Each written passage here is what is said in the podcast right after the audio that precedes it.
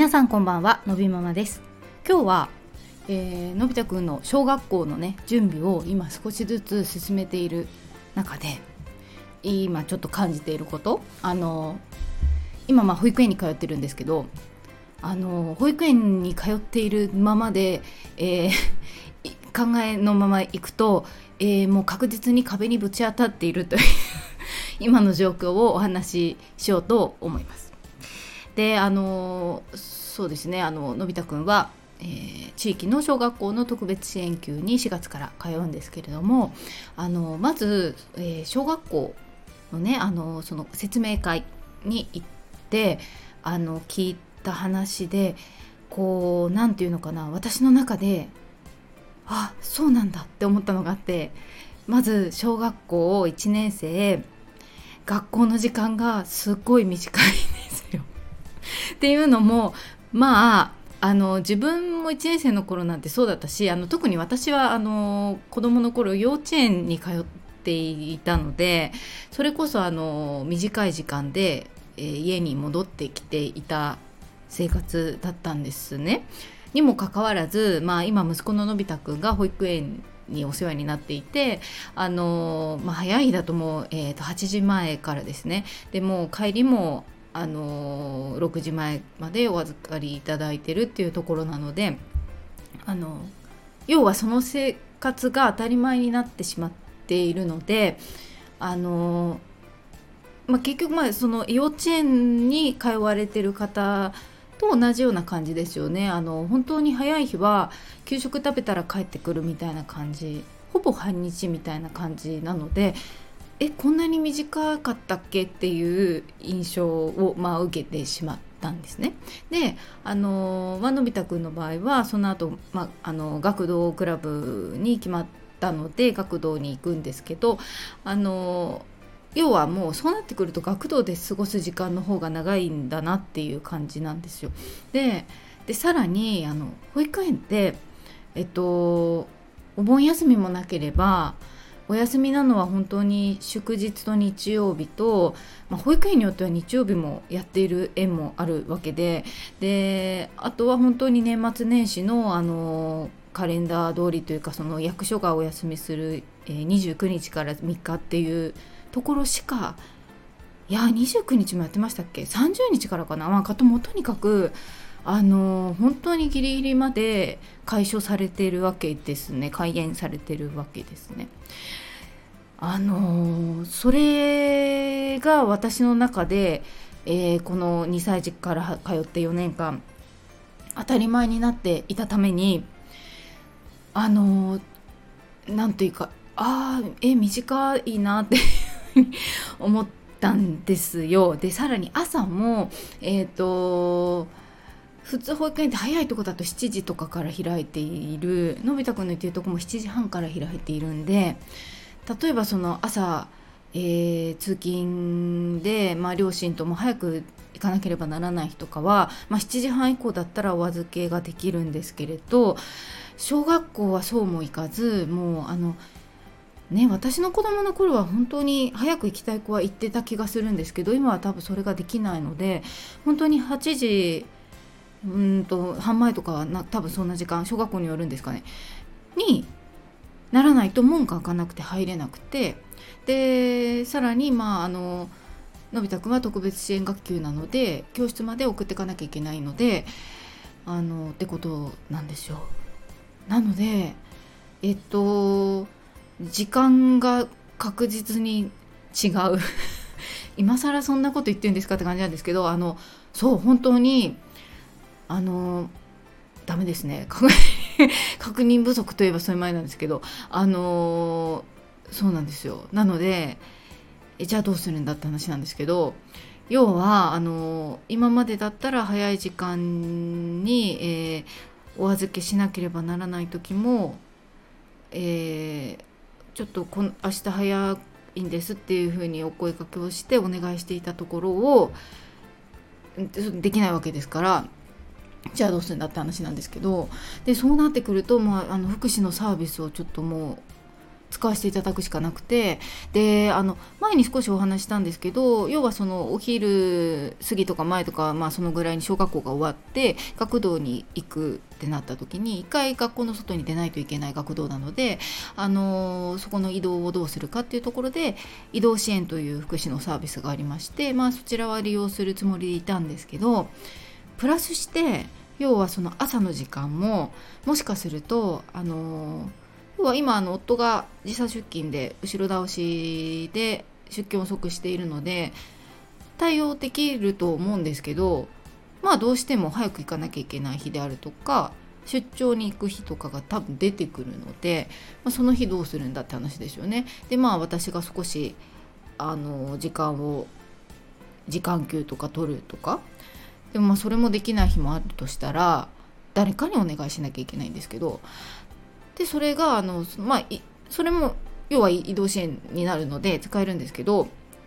一つあの問題が発生しましてあの移動支援っていうのがえっと30分単位なんですって、えっと、すいません。自治体によって違ったらごめんなさい。私の自治体の聞いた話だと30分単位。でその30分の中には要は学校に行くための移動の支援なので、まあ、学校に行くためには支度をして着替えてトイレに行ってとかいう、えー、アクションが必要ですよね。そういうのの支援というのも込みになっているのでそこで30分という、え、単位になっているんです。なので、あのー、その30分があればえー、学童じゃなかったごめんなさい小学校の日はまあなんとか足りそうな気がする。だけど学童クラブがですねあの9時からしかやっていないところなので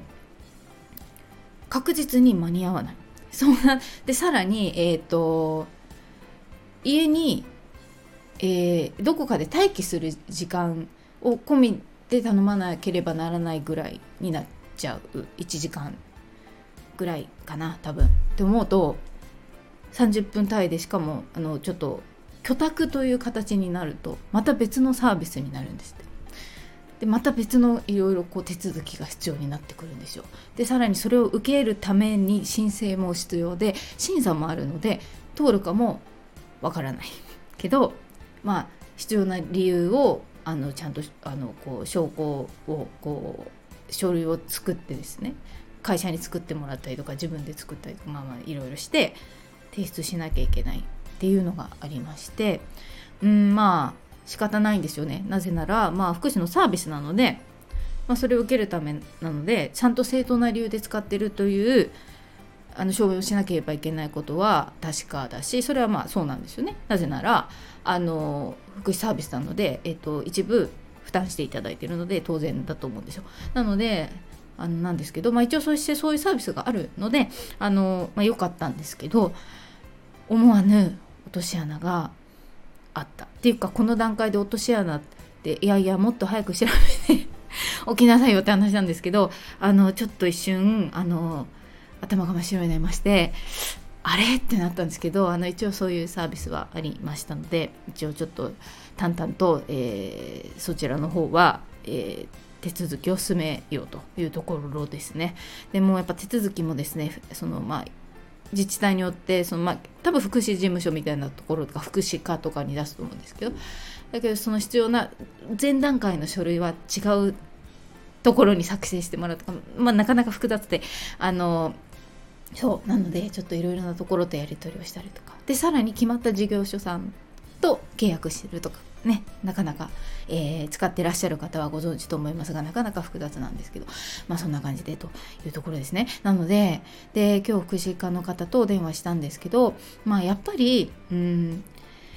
そうですね。あんまりそのやっぱうん共働きをしていて、えー、障害のあるお子さんっていうのがあまり前提になってないんだろうなっていうのが正直お話ししていいと思ってあのなのでまあその方もちょっと、えー、あまり対応された方にそういう方がいらっしゃらなかったみたいでちょっと確認しますとおっしゃってくださって、えー、いろいろあの模索してくださったのでとっても助かったんですけどまあでもああまあそういう感じなんだなというふうに思ったのとやっぱりまあ保育園っていうのはあの厚生労働省が管轄していて、まあ、働く、えー、親御さんのための預かりの施設であってでまあ学校というのはもう文部科学省の管轄になって勉強するためのまあ集団生活を送る場所っていうもうあの立て付けが違うので、まあ、こうなるのは当然なんですけどまあ障害の有無にかかわらずやっぱりうんまだまだその共働きをする前提じゃない時代からのいろいろな慣習が多分続いていることであのまあ普通に障害のないお子さんだってもやっぱり1年生でねあの突然ガラッと,、えーと、生活が変わって1人で行かなきゃいけないとか1人で待ってなきゃいけないとかいうことがやっぱ増えてくるっていうのもあるのでやっぱり大変なんだなっていうのをすごい思ったしあのなかなかね前提になってないんだな働くっていうことがっていうふうなことをちょっと今思っていて。であのまあ、何回か前にお話ししたけど、まあ、少しそういう、えー、共働きの、えー、子育て世代が、あの働きやすくなるための、えー、制度っていうのが少しずつ、え構築されていってるようだっていう話がありましたから、まあ、ちょっと本当その辺に期待だなというところとあのちょっと本当に4月1日が怖いし今年降る降るじゃないですか？4月1日月曜日1週間ねあのまるまる始まるって感じで。で小学校は春休みがあるんですよね。なので4月1日から小学校はやってないんですよ。なので学童からスタートするっていうね。まあこれはあの障害の有無なしありなしかかわらず小学校1年生で、えー、親御さんが共働きの方はみんな事情は一緒なのでそうなんですけどなかなかね厳しいですねと思いまして。ちょっとあのー、今非常に不安です。そして保育園はあの奈良市保育というのもありましたからね。で奈良市保育の間はまだ産休育休が続いてたんで 1日2時間からとかやってたんですけどもそんなのもないですからね。なかなかですねと思 と思ってるんですけどまあただあの実際にね共働きで障害のあるお子さんを育ててる諸先輩方はいらっしゃいまして皆さんあの頑張っていらっしゃるのでとてもそれは私にとっては励みになりますしあの頑張ろうという感じでいますけど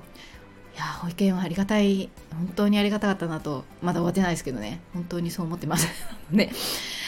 ありがたい。保育園に預かっていただいてるんだからその間働くなんてどうってことないかったなっていうふうに今もう本当に思っていて。本当に小学校になってからがかなり勝負だし本気で大変だろうな。それなのに勤務時間はあの長くなるっていうねいやちょっとねこれは頑張りましょう4月からって思っていてちょっと今もうなんか震える勢いです ちょっと今の今日ちょっと福祉事務所の方とお話をしたのでそんな話を、えー、してみましたね同じ立場の方っていうかもうあの全ての新1年生を持つ親御さん頑張りましょうって感じ で、えー、今日はそんな話をしてみました。ということで本日の放送はここまで最後まで聞いていただきありがとうございます。また次回お会いしましょう。さようなら。